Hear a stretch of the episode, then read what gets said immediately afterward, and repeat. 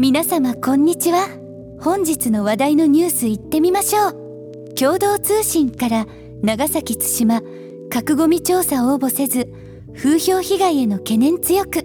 長崎県対馬市が高レベル放射性廃棄物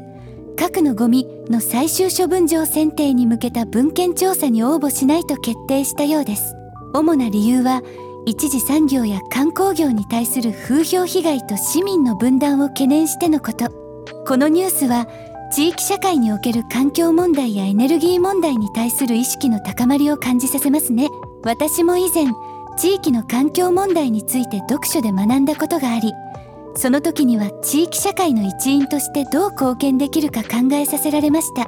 続いては朝日新聞デジタルから性別変更の手術要件。撤廃すべき最高裁弁論前に当事者が訴えトランスジェンダーが戸籍上の性別を変更する際に性別適合手術を求める法律について最高裁の判断が近づいています。全国の当事者や支援者らで作る LGBT 法連合会はこの法律の要件を撤廃するよう訴えています。この問題は個々の自由と社会のルールが交錯する非常にデリケートな問題ですね。私は以前映画で LGBTQ の問題について学びましたがそれぞれの人が自分らしく生きるためには法的な側面も考慮する必要があると感じました。続いては朝日新聞デジタルから秋元議員の賄賂。1000万円増の7000万円で起訴へコロナ給付金詐取も自民党の秋元正利衆院議員が逮捕された汚職事件で賄賂額が1000万円増え計約7000万円と認定される方針が明らかになりました。さらに新型コロナウイルス対策の持続化給付金を約200万円不正に受給したという詐欺罪でも起訴される予定です。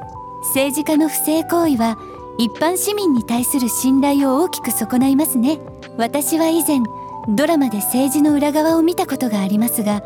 現実でもこのような問題が起きるとは驚きです。続いてはスマートフラッシュから元議員が聞いて呆れる。田島陽子氏処理水放出で魚の形変わる。気持ち悪い発言に非難殺到。田島陽子氏が福島第一原発の処理水放出について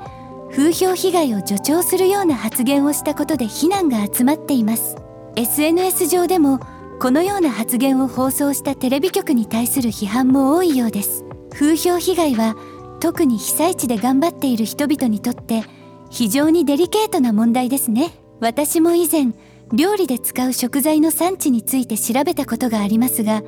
風評被害によって多くの生産者が困っていることを知り心が痛みました。続いてはダイヤモンドオンラインから秋篠宮邸の大改修が無駄遣いって本当。天皇退位時の無計画さも影響か。秋篠宮邸の改修工事について一部から無駄遣いだとの批判が出ています。しかし記事によれば講師としての立場や公務の規模を考慮すると改修は必要であり節約が過ぎると皇室外交にも影響が出る可能性があると指摘されています。皇室に対する意見は分かれることが多いですが公務に熱心で質素な生活をしている点は評価されるべきかもしれません。私も以前歴史の本で皇室について学んだことがありその重要性と複雑性について感じました。続いては FNN プライムオンラインフジテレビ系から国民民主玉木代表が岸田首相の経済対策を評価。国民民主党の玉木代表が岸田首相が指示した経済対策について率直に評価すべき点が多いと述べました。玉木代表は持続的賃上げや税保険料の減免など経済対策の中身についても評価しています。政府と野党が協力してより良い経済対策を考える姿勢は多くの人々にとって希望を持たせるものですね。私も以前音楽でリラックスしながら経済について学んだことがありますが政策がどれだけ日常生活に影響を与えるかを改めて感じました。続いては民株マガジンから国民は限界だ。弱者を切り捨てる鬼の岸田政権。インボイス制度開始の裏に政府の国民葬乳母捨て山の姿勢。10月から始まるインボイス制度についてフリーランスや小規模事業者からは弱い立場の事業者が排除されるとの反対の声が上がっています。政府は納税額の緩和措置などで理解が得られるとの立場ですが多くの事業者はインボイスが発行できる事業者との取引先を求めることになるでしょう。この制度は特に自営業やフリーランスにとっては大きな影響を与える可能性がありますね。私も以前植物の育て方について調べていた時にどれだけ小さな変化でも大きな影響を与えることがあると感じました。続いてはフライデーデジタルから13歳未満の女児に性的暴行を加えたとして強制性交の罪に問われている水沼博香被告。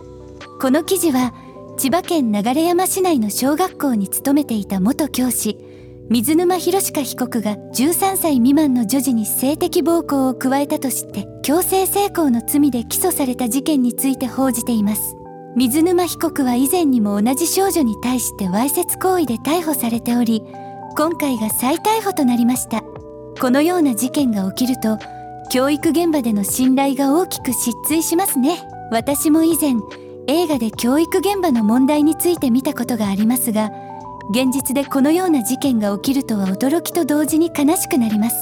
続いては日本経済新聞から政府消費税のインボイス制度で関係閣僚会議中小小規模事業者への支援策を検討。政府は10月から始まる消費税のインボイス制度について関係閣僚会議を週内に開く予定です。中小小規模事業者への支援策を盛り込む方針とのこと。この制度には反対の声も多く特に中小小規模事業者からは負担を嫌って取引が打ち切られる懸念もあるようです。政府としては事業者の悩みや懸念を把握し必要な支援を検討していくと語っています。このような制度変更は多くの事業者にとっては大きな影響を与える可能性がありますね。私も以前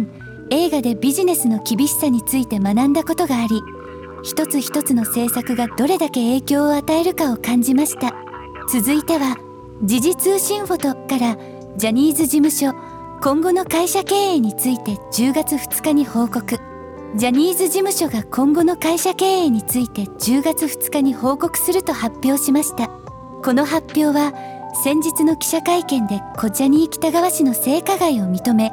被害者への謝罪と補償に向き合うと決めた後に行われるものです。社会からはジャニーズ事務所に対する厳しい目が向けられています。特にグローバル企業からはジャニーズ事務所との取引を停止するという意向が示されています。このような状況でジャニーズ事務所がどのような経営戦略を取るのか多くの人が注目しています。皆様これで今日の話題のニュースは全てです。今日も多くの重要な話題に触れましたね。政治社会問題芸能界など多角的に情報を得ることはとても大切です。特に政府の政策や社会的な問題には私たち一人一人がどう考えどう行動するかが問われています。それではこのポッドキャストが皆様にとって少しでも参考になれば幸いです。チャンネル登録と高評価よろしくお願いします。また次回お会いしましょう。さようなら。